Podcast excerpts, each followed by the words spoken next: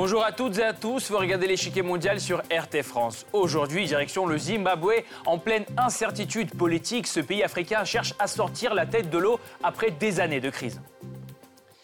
Alors, où en est la situation du Zimbabwe aujourd'hui, presque deux ans après le coup d'État le Zimbabwe de l'après-Mugabe peine à se relever. Une économie toujours au ralenti pousse à nouveau les gens dans la rue. Emerson Mnangagwa s'assure du soutien du FMI et tente des réformes. Mais leur effet reste très limité. Côté international, le soutien est au point mort. Les déclarations enthousiastes de certains dirigeants européens après le départ de Mugabe ne se transforment pas en actions concrètes. Les sanctions américaines et européennes ont d'ailleurs été prolongées. Par conséquent, le Zimbabwe cherche activement des partenariats fiables. La Chine reste le premier investisseur dans le pays avec des contrats de plusieurs dizaines de milliards de dollars. La Russie n'est pas en reste et relance plusieurs projets énergétiques enterrés sous l'ancien président.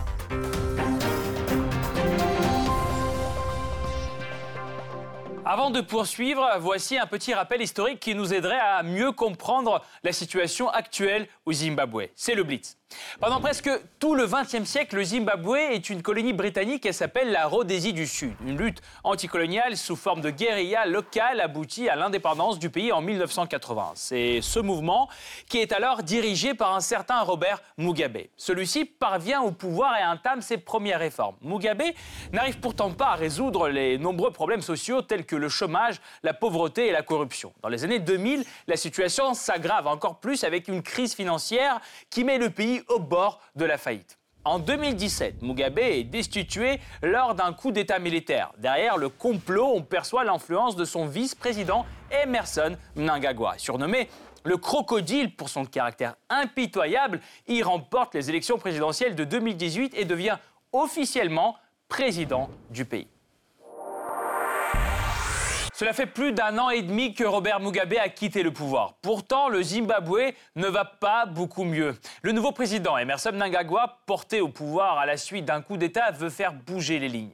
C'est du moins ce que montrent les réformes entamées.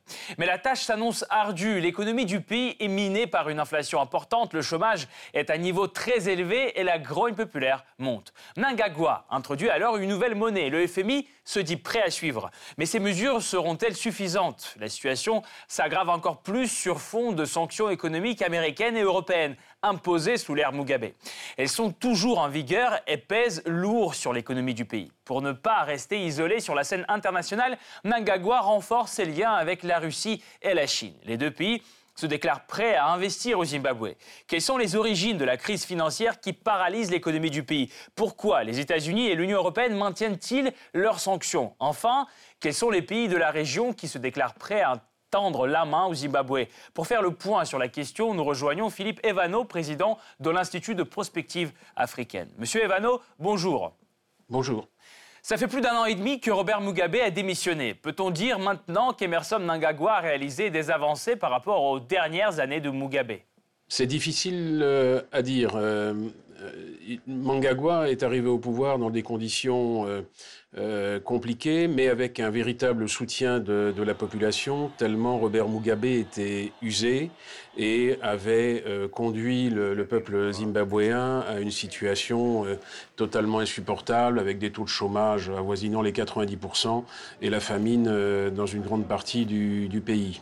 Mais en même temps, il n'est pas certain qu'il ait su sortir des, des tares fondamentales du système zimbabwéen, qui sont avant toute chose des divisions ethniques qui ont été masquées pendant des dizaines d'années sous des oripeaux de lutte anticoloniale ou de marxisme. Donc le vrai problème est là, et, en plus, euh, l'actuel président se retrouve dans un contexte euh, de, guerre hybride euh, qui le dépasse complètement et qui, est en train de transformer le Zimbabwe en outil de déstabilisation de l'ensemble de la sous-région. Aujourd'hui, la grogne de la population, épuisée aussi par la situation économique déplorable, monte. Alors pensez-vous que la contestation populaire puisse éventuellement aboutir à une nouvelle instabilité euh, politique euh, comme à la fin de l'ère Mugabe? Je crois que c'est ce qui est recherché. Euh, pour différentes raisons. Bon, le, Zimbabwe a des, liens très anciens avec la Russie, la Chine ou bien la Corée du Nord.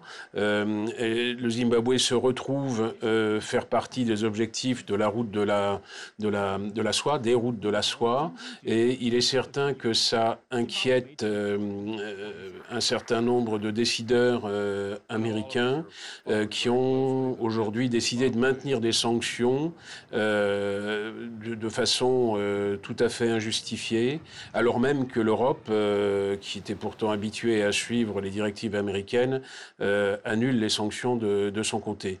Donc on a, on a vraiment affaire à, un conflit à la fois extérieur au Zimbabwe, mais qui s'appuie sur des divisions internes profondes.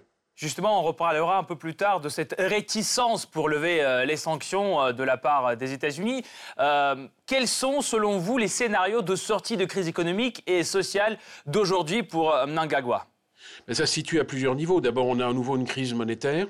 Euh, donc comment en sortir? Euh, On a vu que le Zimbabwe avait réussi à sortir de l'hyperinflation de 2009 à 2013 pendant, pendant le gouvernement d'union nationale. Donc c'est quelque chose de réalisable, mais euh, ça suppose de pouvoir contrôler les, partisans du, pouvoir, la garde rapprochée du, pouvoir.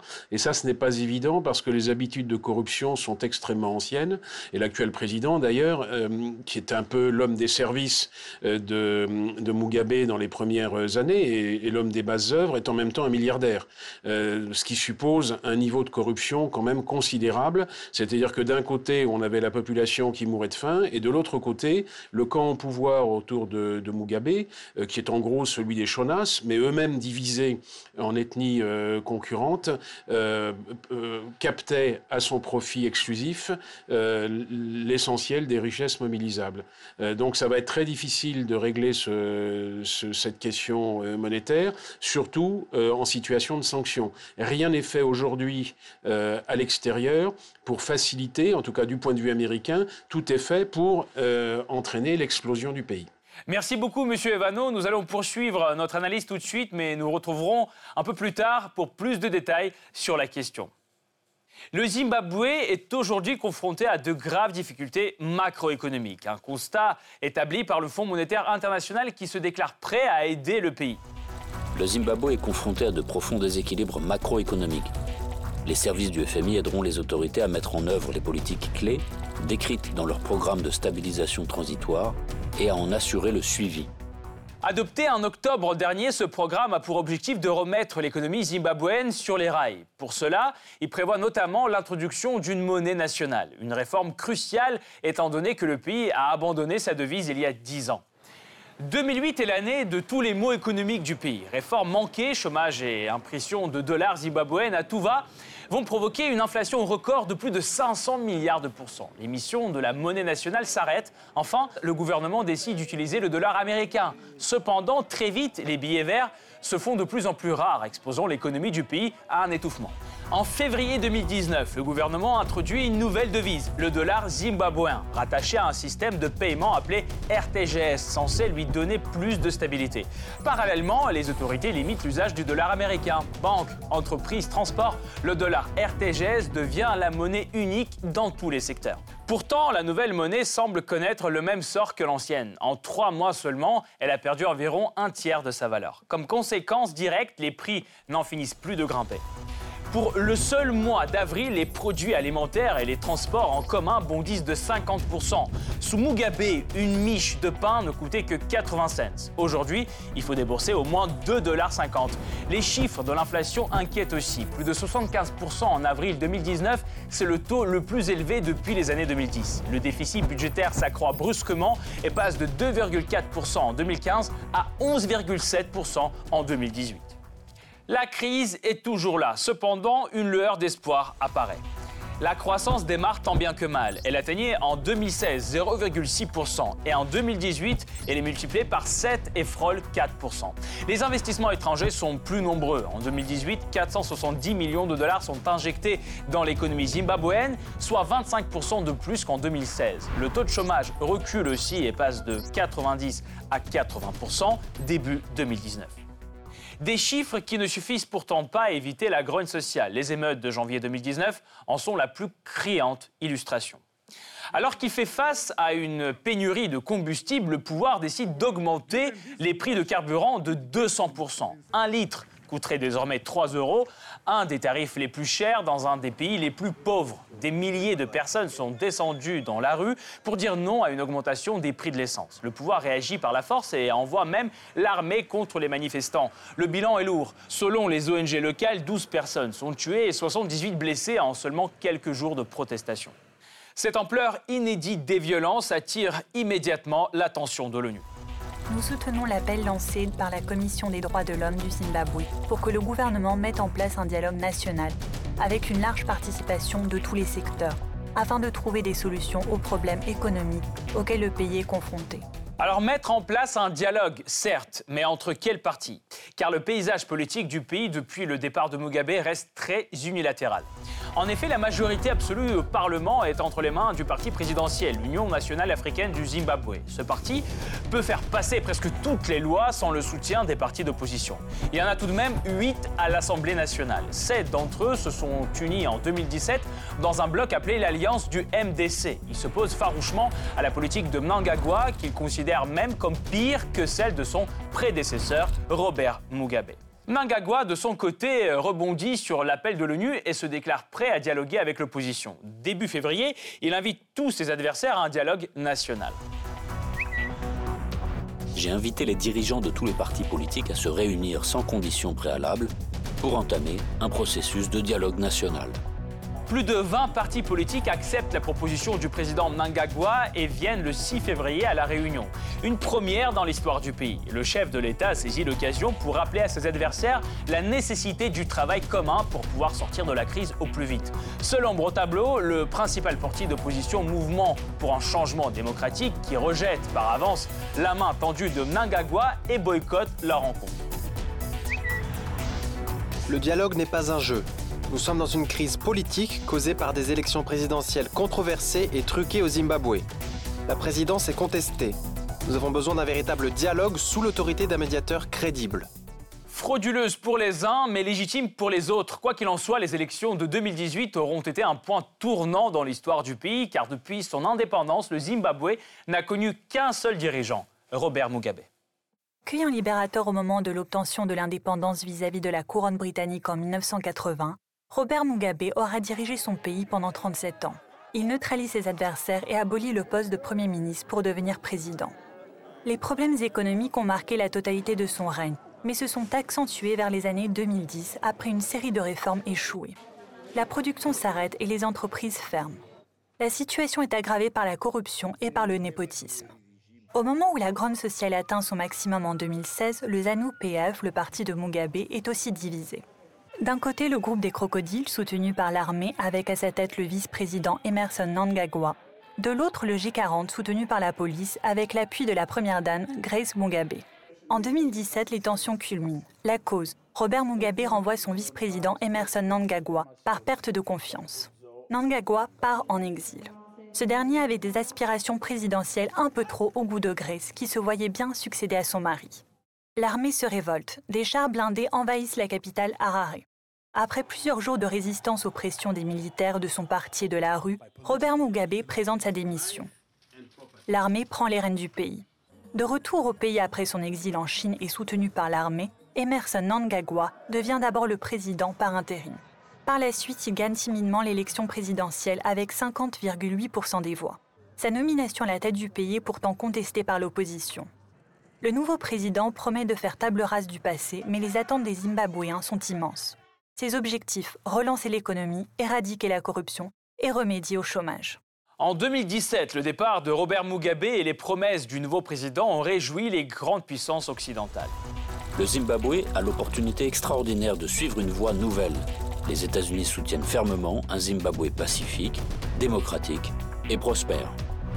La décision prise par le président Mugabe de se retirer montre qu'il a écouté la voix du peuple. Cependant, l'Union européenne est-elle prête à joindre le geste à la parole? Certes, elle fournit une assistance technique à Harare dans le processus de réforme. Cependant, certaines sanctions économiques imposées il y a presque 20 ans sont toujours en vigueur. Bruxelles maintient un embargo contre le principal producteur d'armement zimbabwéen, Zimbabwe Defense Industries. Robert Mugabe et son épouse Grace font aussi l'objet de sanctions et trois autres personnalités restent surveillées par l'Union européenne. Les États-Unis, eux, continuent de renouveler leurs sanctions ciblées contre plusieurs personnalités, dont Robert Mugabe et Emerson Mnangagwa. De plus, de nombreuses entreprises et surtout banques zimbabwéennes restent sur leur liste noire. 141 personnes et entités au total. Les violations des droits de l'homme. Voici la raison invoquée par Bruxelles pour renouveler des sanctions. Cette décision a été prise dans le but d'encourager l'engagement pris par le gouvernement de préserver l'état de droit et les droits de l'homme. Avec le même raisonnement, le Royaume-Uni ne veut toujours pas laisser le Zimbabwe réintégrer le Commonwealth. Tant que l'accès aux marchés internationaux reste limité pour Mnangagwa, il cherche des débouchés ailleurs. Tout d'abord, en renforçant les liens avec un allié zimbabwéen de longue date, la Chine. Ce partenariat date des années 70, quand Pékin était soupçonné de soutenir les forces de guérilla de Mugabe.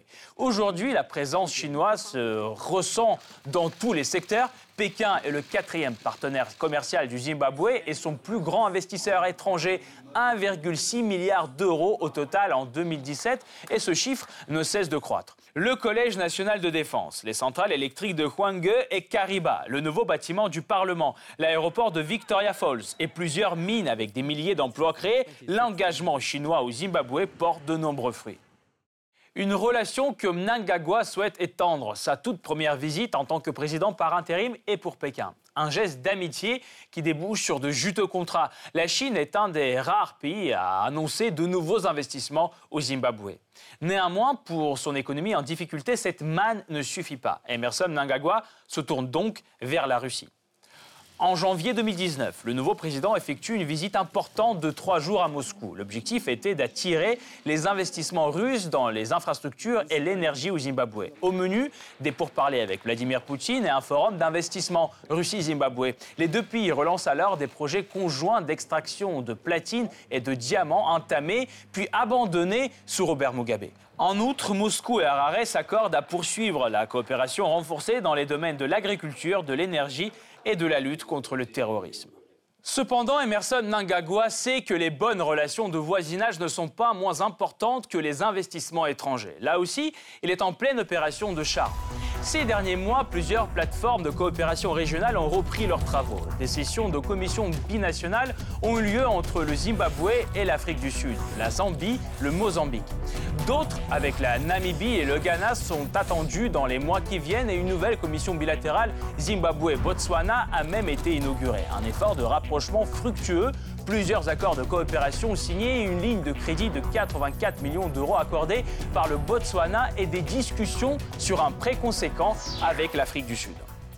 Pourtant, ces engagements régionaux suffiront-ils à remettre l'économie zimbabwéenne sur les bons rails? Un signe encourageant, la diplomatie de certains pays africains semble être du côté d'Emerson Nangagwa. Il n'est plus nécessaire de maintenir des sanctions contre le Zimbabwe désormais, car il s'est engagé sur la voie de la démocratie et d'une véritable reprise, et nous l'aiderons mieux en levant ces sanctions. Je condamne les sanctions imposées contre le Zimbabwe depuis tellement longtemps. L'idée des sanctions est lâche. Pourquoi imposer des sanctions? Si quelqu'un est en tort, laissez-le faire. Il tombera dans son propre piège? Ces appels qui se multiplient pourront-ils forcer l'Union européenne et les États-Unis à revoir leur position vis-à-vis du Zimbabwe? Pour en savoir plus, nous rejoignons Philippe Evano, président de l'Institut de prospective africaine. Monsieur Evano, une des principales réformes de Mangagwa est effectivement l'introduction de la nouvelle monnaie, le dollar RTGS. Mais à cause de l'inflation galopante, elle ne cesse de perdre de sa valeur. Pensez-vous qu'elle connaîtra le même sort que le dollar zimbabwéen détruit par l'inflation? C'est tout à fait possible euh, parce que le, les autorités monétaires internationales continuent à exiger des remboursements de dettes que le pays n'est pas en mesure euh, d'assurer. Euh, le, maniement de la planche en billets, à billets recommence à se faire au profit du groupe qui contrôle le, pouvoir. Euh, ça risque d'être extrêmement difficile, sauf soutien économique important des autorités chinoises. C'est une possibilité qui donnerait à ce moment-là la capacité financière au gouvernement de se refinancer et d'appuyer sa, monnaie euh, sur, sur une base euh, tangible, ce qui n'est pas le cas aujourd'hui. Mais ce dollar RTGS, c'est finalement euh, juste une solution de paiement, plus une solution de paiement qu'une monnaie véritable. Alors, il est soutenu par quoi aujourd'hui? Ben, aujourd'hui, on, ne sait pas sur quoi il, repose. En fait, c'est un un mécanisme financier et, bancaire, euh, mais on n'a pas affaire, d'une certaine manière, on n'a pas affaire à une, véritable monnaie. En tout cas, c'est une monnaie qui tend à chasser le, dollar. Le Zimbabwe se situe en zone dollar et il y a une contrainte qui s'exerce pour l'amener à revenir au dollar pur. Euh, c'est une situation, à mon avis, sans issue pour euh, pour le pouvoir. En 2017, les États-Unis et l'Union européenne se sont réjouis de la démission de Mugabe, mais aujourd'hui, ils ne se pressent pas de lever euh, leurs sanctions. Pourquoi?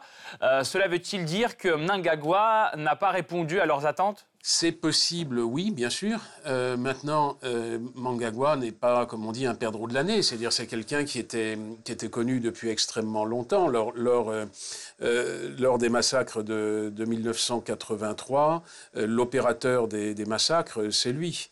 Euh, il y a quand même eu 20 euh, 000 morts euh, chez, les, chez les Matabélés, donc ça a été quelque chose de, considérable. Je pense qu'on on, doit resituer ça dans, le, dans la perspective longue, justement, du combat pour l'indépendance.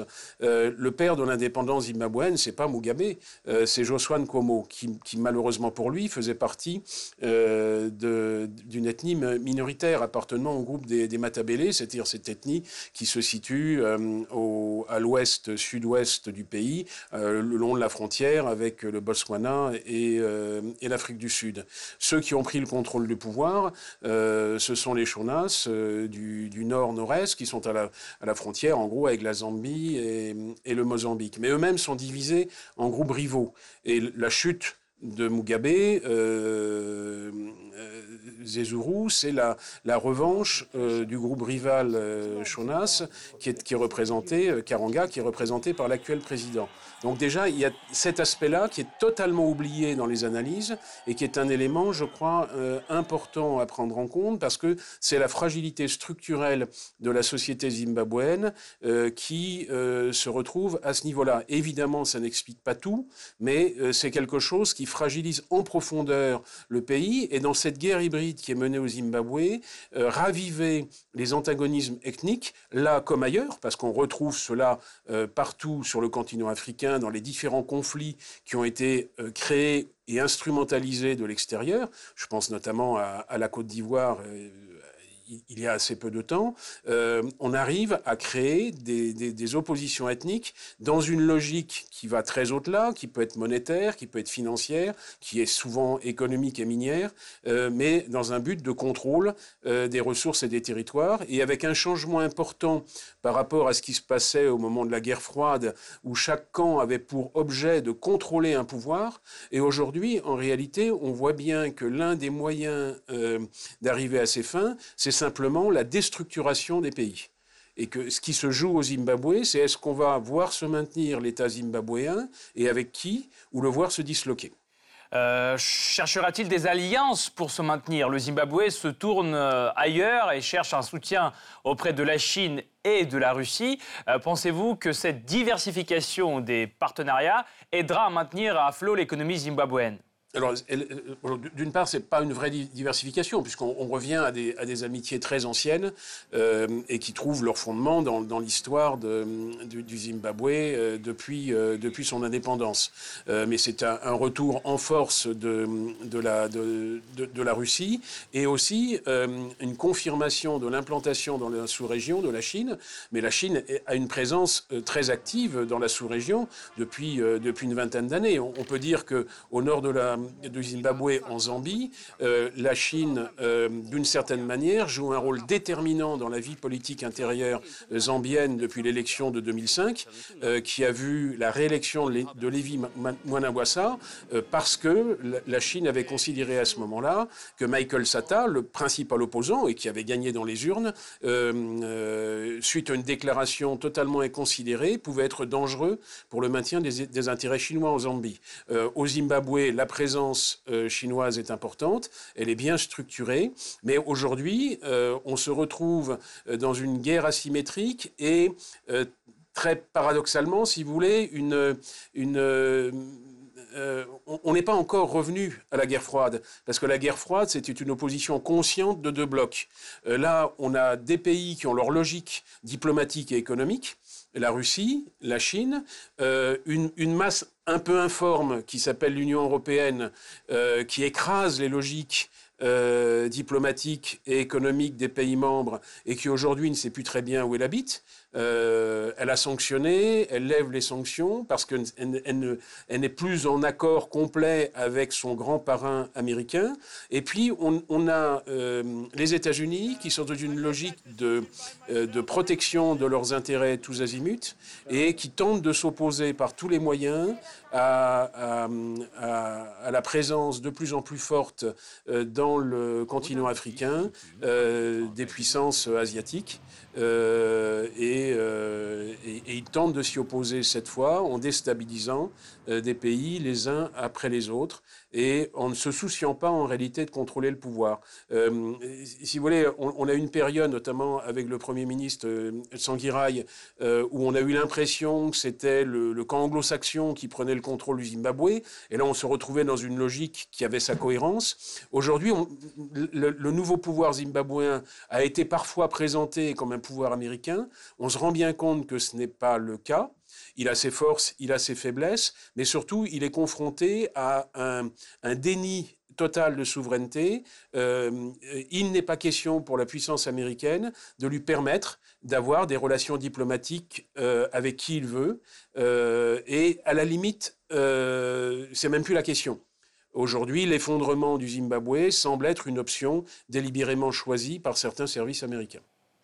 Merci beaucoup Philippe Evano. Je rappelle, vous êtes président de l'Institut de prospective africaine. Je vous remercie encore pour votre analyse et votre éclairage. Cette partie-là n'est pas encore terminée. La semaine prochaine, une nouvelle partie vous attend avec d'autres pions sur l'échiquier mondial. À bientôt sur RT France.